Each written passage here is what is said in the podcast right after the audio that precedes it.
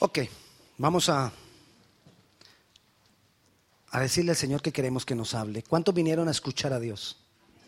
¿Cuántos quieren que Dios les hable? Ok, ahora en un instante, dígale eso. Señor, yo he venido aquí a escucharte.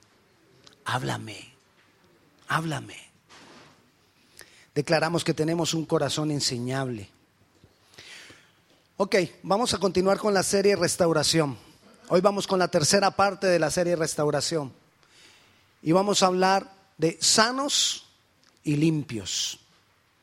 Dios quiere, el deseo de Dios es que tú y yo estemos sanos y limpios. Dios quiere que seamos felices. Dios quiere que tú y yo seamos felices. Él ha dispuesto todas las cosas para que nosotros seamos felices. Nos creó a su imagen. ¿Usted alguna vez se, ha puesto a pensar en eso? Que usted y yo somos creados o fuimos creados a la imagen de Dios. ¿Lo ha pensado? Tú eres la imagen de Dios. Entonces, Él nos creó a su imagen y dispuso todo lo que nosotros necesitamos para ser felices, para que vivamos bien, para que vivamos tranquilo, tranquilos. Pero el enemigo quiere y ha venido, dice la Biblia, para matar, hurtar y destruir. Juan capítulo 10, versículo 10 dice que el enemigo ha venido y el ladrón ha venido para matar, hurtar y destruir. ¿Sabe cuál es el problema? Que nosotros se lo hemos permitido. Tú le has permitido que el enemigo se meta en tu casa. Tú le has permitido que el enemigo se meta en tu vida. Tú le has permitido al enemigo que marque algunas circunstancias de tu destino. El diablo y sus demonios no pueden destruir a quienes a ellos se les antoja. No pueden. Sino, dice la palabra en Primera de Pedro 5:8 que el enemigo, el diablo anda buscando a quien devorar. Si él está buscando a quien devorar, quiere decir que él no puede devorar a quien él quiere. Dice como león rugiente. ¿Cómo hace? ¿Usted ha visto las, las, películas de, de, los animales que presentan por televisión? Cuando el león empieza a mirar a ver cuál es el más débil, cuál es el que se aparta de la manada. Escuche, ¿cuál es el que se aparta de la manada para atacarlo? ¿Cuál es el que está debilitado para atacarlo? ¿Cuál es el que está enfermo para atacarlo? ¿Cuál es el que menos crece para atacarlo? Y a eso es el que ataca. Y el problema de nosotros es que muchas veces le hemos permitido al enemigo que se meta en nuestra vida. Que ponga situaciones difíciles. El enemigo está tratando. Hay personas que, que, me dicen, para explicárselo mejor, hay personas que, he oído personas que dicen, pastor, pero hay gente allá afuera que ni busca a Dios y todo le va bien y uno buscando al Señor y tanto problema. Y yo le digo, es obvio. ¿Cómo así, pastor? Sí, es obvio. Se lo voy a mostrar con un ejemplo. Imagínese un cazador, un cazador de patos. Va el cazador con su escopeta de perdigones, perdigones es que salen un poco de balincitos a, a, matar todos los paticos que van volando. Y va con su ayudante, el ayudante lleva un costal para echar los patos. Y agarra el cazador y ¡pra! suelta el perdigón y van todos los patos, pero los patos apenas oyen eso. Unos caen porque les dieron, pero otros caen para esconderse entre los arbustos. Pero todos se vienen abajo. Entonces el ayudante del, cazador agarra su costal y le dice, ¿qué hago? Y le dice, ve por los patos. Y le dice, ¿cuáles? ¿Los vivos o los muertos? Ve por los vivos, los muertos los cogemos después. ¿Ok? ¿Tú a quién crees que va a perseguir el diablo? ¿A los que están allá afuera muertos en vida? No, a ellos no, a ellos ya los tiene. Va a perseguir a los vivos. Va a querer herir a los, a los vivos, va a querer estorbar a los vivos. Por eso el cristianismo es para valientes. El cristianismo es para machos. Amén. Así que si tú estás esforzándote por vivir una vida cristiana, tú eres un valiente, tú eres un macho. Pero si no te estás esforzando por nada, mejor ni te digo. ¿De qué manera el enemigo está tratando de dañarnos? a través de las experiencias que hemos vivido. Él te pone situaciones para dañar tu vida, para dañar tu corazón. Él ataca nuestra mente con mentira y engaño. Y te empieza a lanzar, dice la Biblia, que lanza dardos de fuego. Los dardos de fuego son ideas que vienen a la mente. Y te dice con esos dardos de fuego, te va a volver a pasar. No confíes en nadie porque vuelven y te hacen la misma. Te dice, no confíes en él, no confíes en ella. Ya no te la hicieron. Y, pobrecito el nuevo que llegó a la vida de uno, le toca recibir las, todas las cosas de, de lo que pasó en las situaciones anteriores. Él te ataca los sentimientos, trayendo tristeza, dolor por lo que pasó. Otras veces te trae vergüenza, te trae condenación por lo que pasó. Te dan iras, tienes rencores y tú no sabes por qué. ¿Cuántas personas no dicen, es que yo no sé yo por qué me pongo tan rápido iracundo? Porque son cosas que sembró el enemigo a través de ideas, a través de dardos de fuego, a través de pensamientos. Ataca tu forma de actuar. Y entonces no toleras a otros. O piensas que otros no te toleran a ti. Y te trae conflictos. Viene duda, viene temor, viene odio, viene rencor, viene falta de perdón, vienen sentimientos de desamor, te sientes solo, te sientes abandonado. Seguro que yo no me estoy refiriendo a ninguno de ustedes, se lo garantizo. Porque de esto hace poquito no he hablado con ninguno, gracias a Dios. Pero te lo voy a tratar de mostrar con un ejemplo. Le voy a dar el ejemplo, me gusta mucho este ejemplo, de Armando, Armando Barreras. Y vamos a mirar ese ejemplo de Armando Barreras. Ahí está Armando Barreras. Primero mire la, la, línea que dice padres. Vamos a mirar cómo comenzó el problema de Armando. Armando Barreras. Armando era un niño que quería mucho a su papá y él pensaba que su papá lo quería mucho a él. Y él se sentía orgulloso del amor que el padre le tenía. Y un día estaba Armandito jugando en el, en el antejardín de la casa. Había llovido, había barro. Armandito estaba ahí arrastrándose con sus amigos. Las rodillas todas empantanadas, los zapatos empantanados, las manos empantanadas, los codos empantanados, la cara llena también de, de, mugre. Y en eso llega el papá de Armando del trabajo muy elegantemente vestido.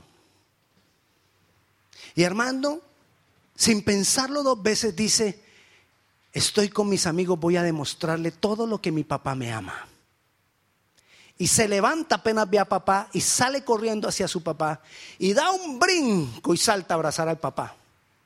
El papá lo alcanza a agarrar en el aire y lo tira a un lado y le dice, ¿cómo se te ocurre me vas a ensuciar?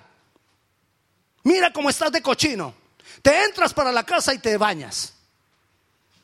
¿Usted se imagina cómo quedó en ese instante Armando? ¿Cómo quedó el corazón de Armando? Él quería demostrar a los amigos cuánto lo amaba su papá. Y entonces ahí empieza la primera barrera de Armando. Es un niño. Y él empieza ya a poner barreras, a pensar cosas, que las cosas no son como él se las imagina, que quizás papá no lo, no lo ama tanto como él pensaba que papá lo amaba. Él no, él no entiende en ese momento que el papá venía arreglado, que es que él cometió un error, él no entiende nada, él solo entiende, mi papá no me quiere, mi papá no me ama. Entonces, Armando quiere agradar a su papá. Y sabe que a su papá le gusta mucho el fútbol. Y entonces Armando no, no es muy bueno para el fútbol. Pero él dice, como a mi papá le gusta el fútbol, me voy a meter al equipo de fútbol. Y se mete al equipo de fútbol. Pero a él no lo ponen mucho a jugar porque Armando no es bueno para jugar fútbol. Sin embargo, un día invitan al papá de Armando a que vaya a ver el partido. Y el papá oye que Armando está en, su, en, el equipo y el papá va a, ver, a jugar a Armando. Y resulta que ese día ven el partido y Armando, como no es muy bueno, no lo pusieron a jugar. Armando se siente triste, no dice nada, pero él se siente triste y se le forma otra barrera. Porque no pudo agradar a su papá. Porque se siente que no sirve porque no, no es bueno para jugar fútbol. Él siente que no sirve para nada. Él siente que toda su vida está alrededor de eso, de lo que a su papá le gustaba. Y como él no sirvió para eso, ya no sirve para nada. Otra barrera que se va formando. Entonces Armando busca amigos y va donde sus amigos. Pero Armando ya tiene una cantidad de vacíos en su corazón, donde él se imagina que la gente o que, que, la gente lo mira a él como a veces lo ha mirado su papá, como una persona que no sirve, como una persona que no es buena.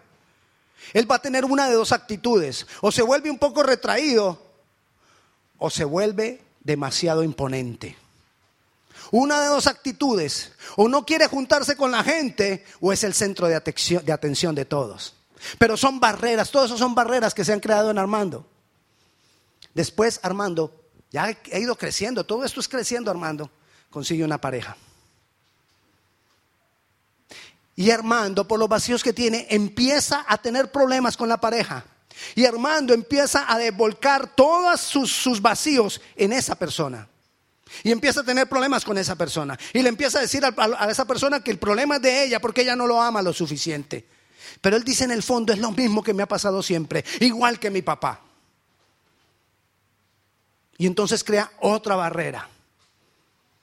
Ya ha tenido barreras con los papás, con los equipos en los que ha participado, con los amigos, con la pareja. En el trabajo igual hace parte de, cualquier equipo de trabajo y tiene roces y tiene problemas y no me toleran y yo no tolero la gente y es un problema para todo. Esa es una persona ideal para la infidelidad. Y entonces Armando cae en infidelidad. Por todos los vacíos que tiene, por todas las barreras que ha, formado, que se han ido estableciendo en su vida. Y por, tener, por ser infiel, empieza a vivir una doble vida. Esa doble vida le trae mayores vacíos, tiene mayores problemas y pone más barreras. Armando tuvo hijos. Y entonces Armando empieza a tener una de dos actitudes con los hijos. O va a hacer lo mismo que él supone que hizo su papá con él, o va a tratar de protegerlos demasiado para que ellos no tengan daño. Y si los protege demasiado para que ellos no tengan daño, va a esperar mucho de esos niños en respuesta. Y esos niños no van a tener la capacidad de darle la respuesta que él espera. Y entonces, como esos niños no le dan la respuesta que él espera, otra barrera para Armando. Estos muchachos que Dios me dio, ahora son los que Dios le dio. La mujer esa que se consiguió también es la que Dios le dio. Y con la que fue infiel, pues también es que ninguna sirve. Esa es la condición de Armando, porque cada vez son más barreras y más barreras. Y luego alguien le presenta a Dios y le dice, mira, Dios es, es el que te puede ayudar en todo esto. Pero él tiene una cantidad de barreras y entonces él dice, Dios no me oye. Porque recuerda que hay algo sembrado en su corazón, que su papá no estaba con él. Dios tiene algunos escogidos, pero a mí no. Dios es bueno con otros, pero no conmigo. Yo no soy el llamado, el llamado es otro. Y estamos hablando de un Armando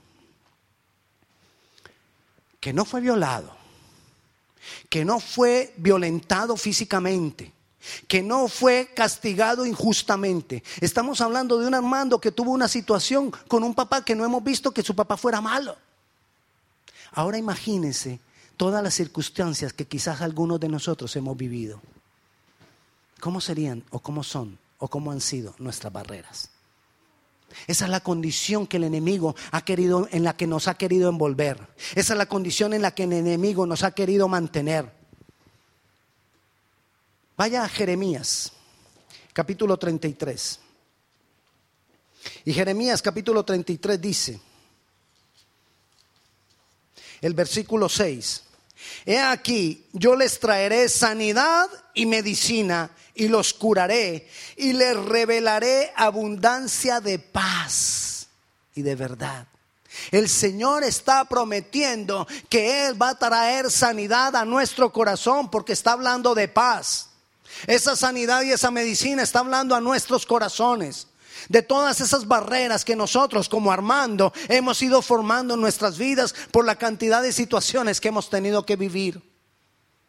Malos entendidos que, hemos, que, que se han dado y que hemos creído que se ha venido todo en contra de nosotros. No hemos entendido que a nuestros papás nadie los preparó para formarnos. ¿O usted cree que su papá fue a una escuela de padres? Nadie, ninguno de nuestros papás fue a una escuela de padres. Es que ni ustedes han ido a una escuela de padres. Ni nosotros quizás. Somos preparados para trabajar 12 años en la escuela más 6 años en la universidad para poder ser un buen empleado. ¿Y cuántos años estudiamos para poder ser un buen padre? Ninguno. Por eso estamos, estamos como estamos. Sin embargo, el Señor ha prometido, aquí yo les traeré sanidad y medicina y los curaré y les revelaré abundancia de paz y de verdad. Y el versículo 8 dice, y los limpiaré de toda su maldad con que pecaron contra mí, y perdonaré todos sus pecados que contra mí pecaron y que contra mí se rebelaron. Dios quiere sanar tu corazón, Dios quiere sanar y limpiarte. Y quiero decirte que cuando Dios restaura, restaura de una manera completa. Mateo capítulo 12, versículo 13, habla del momento en que Jesús está en la sinagoga y es sábado. Y entonces ahí hay un hombre que tiene una mano seca. Y le dicen los fariseos para probar a Jesús, porque siempre lo estaban probando, es lícito que, que se sane a una persona en sábado. Jesús le dice al que tiene la mano seca, muestra tu mano. Y él levantó su mano seca. Y Jesús dijo que fuera sano. Y dice la palabra del Señor que cuando él extendió la mano, le fue restaurada y sana como qué? Como la otra. Quedaron igualitas. Como al principio. Como si no le hubiera pasado nada a la mano.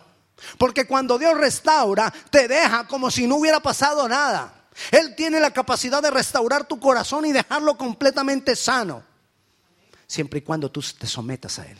Siempre y cuando tú te sujetes a Él. Siempre y cuando tú estés bajo el señorío de Él.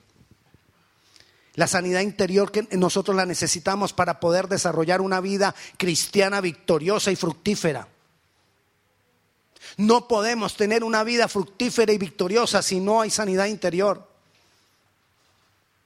Nosotros necesitamos la sanidad interior. ¿Sabe por qué? Porque es que la mayoría de enfermedades físicas es producto de un problema del corazón o de un problema de la mente. Y se lo voy a, explicar casi que médicamente. Le voy a dar un ejemplo leí de una investigación que hicieron. Resulta que hay algunas mujeres que no pueden tener hijos. Y algunas de estas mujeres que no pueden tener hijos, después de que han adoptado un niño, porque no pueden tener, adoptan un niño, y después de que han adoptado el niño, quedan en embarazo. ¿No ha visto esos casos? Ah, ok. Dijeron varios amén, o sea que hay muchos casos. ¿Por qué? Mire lo que dicen los, los médicos. Resulta que nosotros tenemos aquí atrás el subconsciente.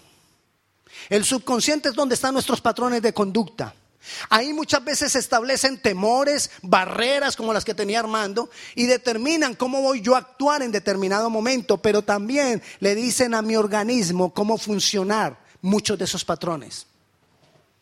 Entonces, si tú declaras, no me voy a enfermar y lo crees en el Señor, o estás enfermo y lo declaras y lo declaras, aquí tarde o temprano va a mandarle cierta información a tu cuerpo para que tu cuerpo ataque la enfermedad y sea libre.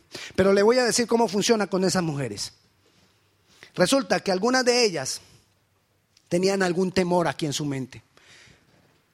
Si quedo en embarazo y de pronto no nace, y si me nace enfermo, y si me lo cambian en el hospital, y si me lo roban, y si no lo puedo criar, y si, y si, y todos esos temores le mandaban información a su útero.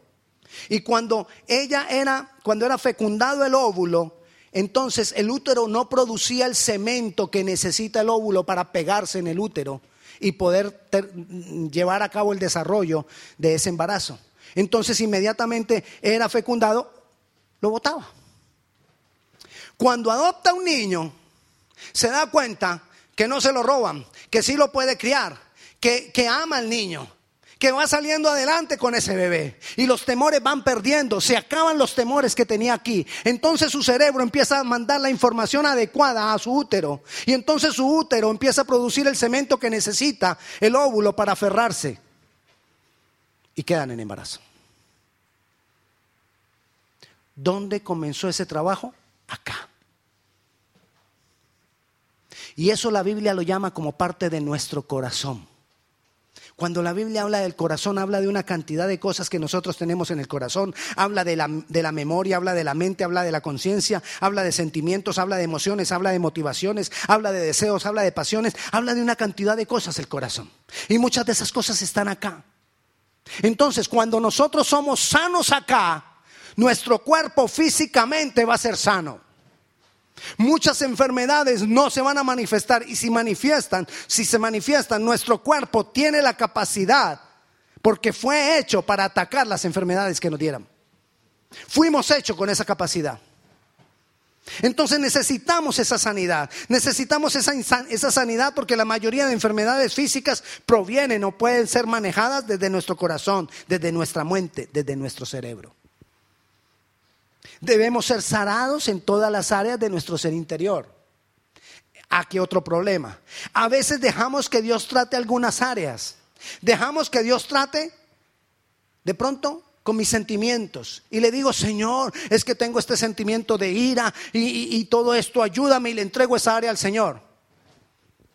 Pero no le entrego mis recuerdos, pero no le entrego mis pensamientos. O le entrego esas dos áreas, pero no le hablo de mi conciencia. Y mi conciencia muchas veces, como le hablaba hace unos días, no funciona. Porque puede que ser una conciencia corrompida, o porque puede ser una conciencia débil, o porque puede ser una conciencia mala. Pero Dios quiere que nosotros tengamos una conciencia sana. Amén. Entonces, pero necesitamos entregarle cada área del ser interior a Dios. ¿Qué no debemos hacer? Le voy a decir qué no debemos hacer. Lo que no debemos hacer resignarnos a nuestra condición de derrota. No te resignes. No te quedes en esa condición. No en la voluntad de Dios. No puedes creer que ese es tu destino. No puedes creer que eso es lo que Dios quiere para ti. Esa es una mentira del diablo. No, pues si Dios quiso que yo fuera enfermo, pues, ¿qué más podemos hacer? No. Es mentira del diablo. Ese es un dardo de fuego para que te quedes cruzado de brazos y te contemples tú mismo y contemples tu enfermedad. No debes creer que no hay solución. Siempre en Dios hay una solución. No importa lo que estés pasando, no importa lo que hayan dicho los médicos.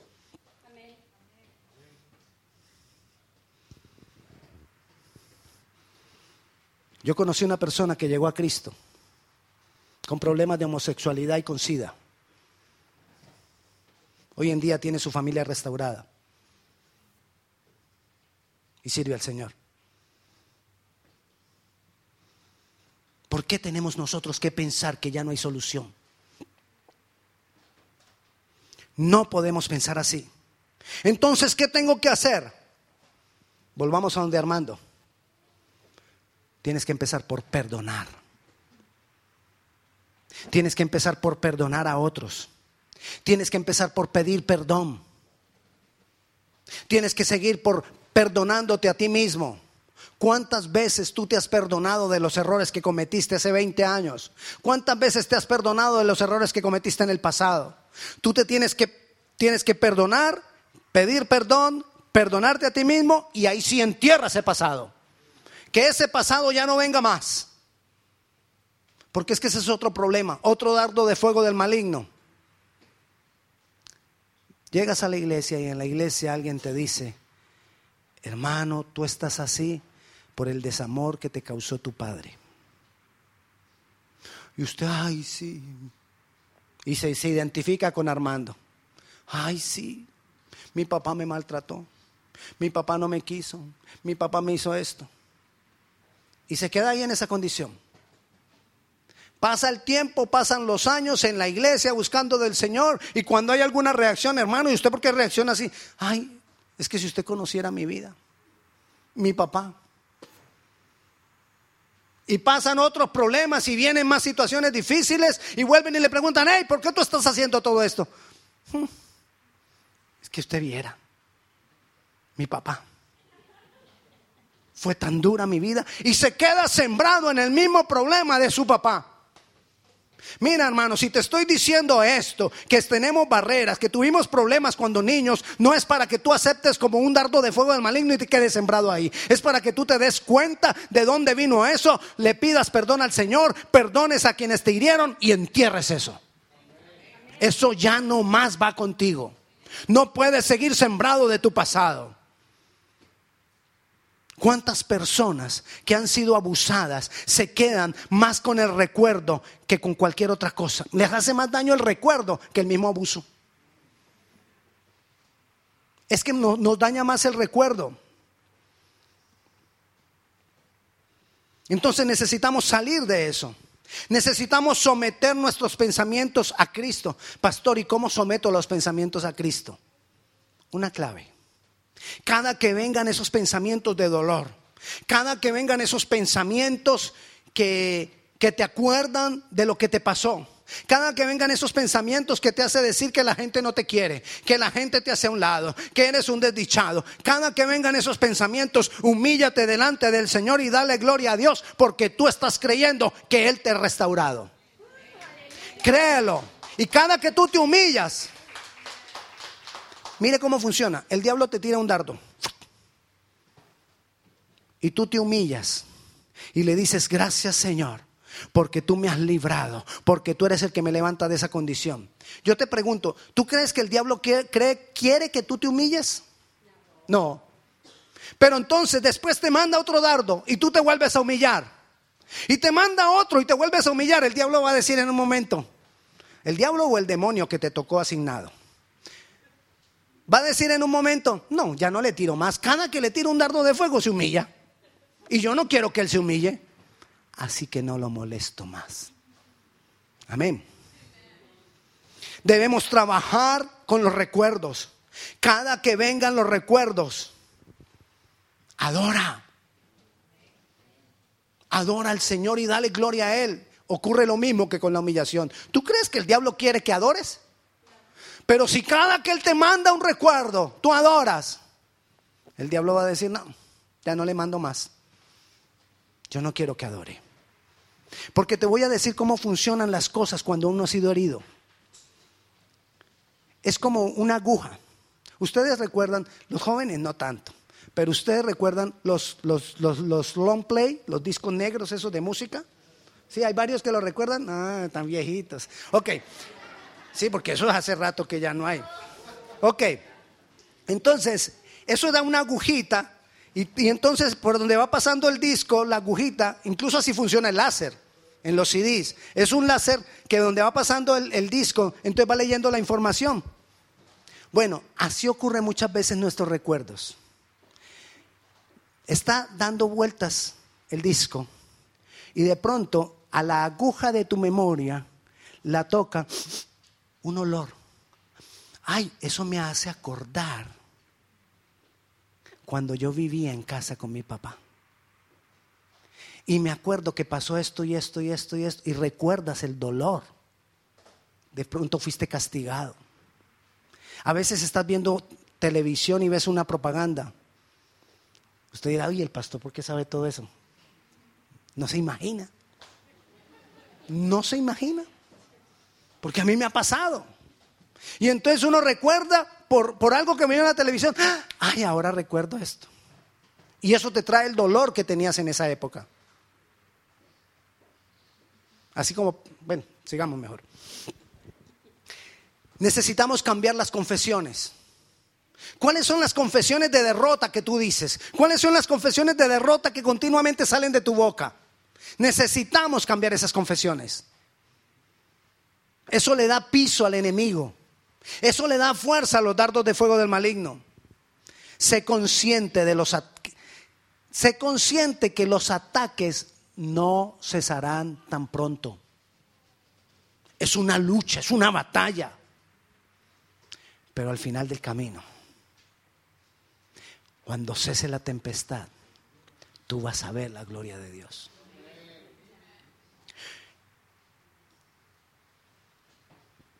Los que persisten, poco a poco debilitarán aquellas cosas que molestan. Y en la medida que tú te llenes más y más con la palabra de Dios, la palabra de Dios va a ir llenando este depósito para que tu vida, para que tu sanidad, para que tu salud, para que tus decisiones, para que tus reacciones vaya poco a poco siendo conforme a lo que has establecido acá. En tu mente, en tu cabeza, en tu cerebro quiero que recordemos lo que leímos en Jeremías. Lo que leímos al, comienzo. Y dice en Jeremías capítulo 33. Y ese versículo también grábatelo de memoria. Jeremías capítulo 33. Versículo 6.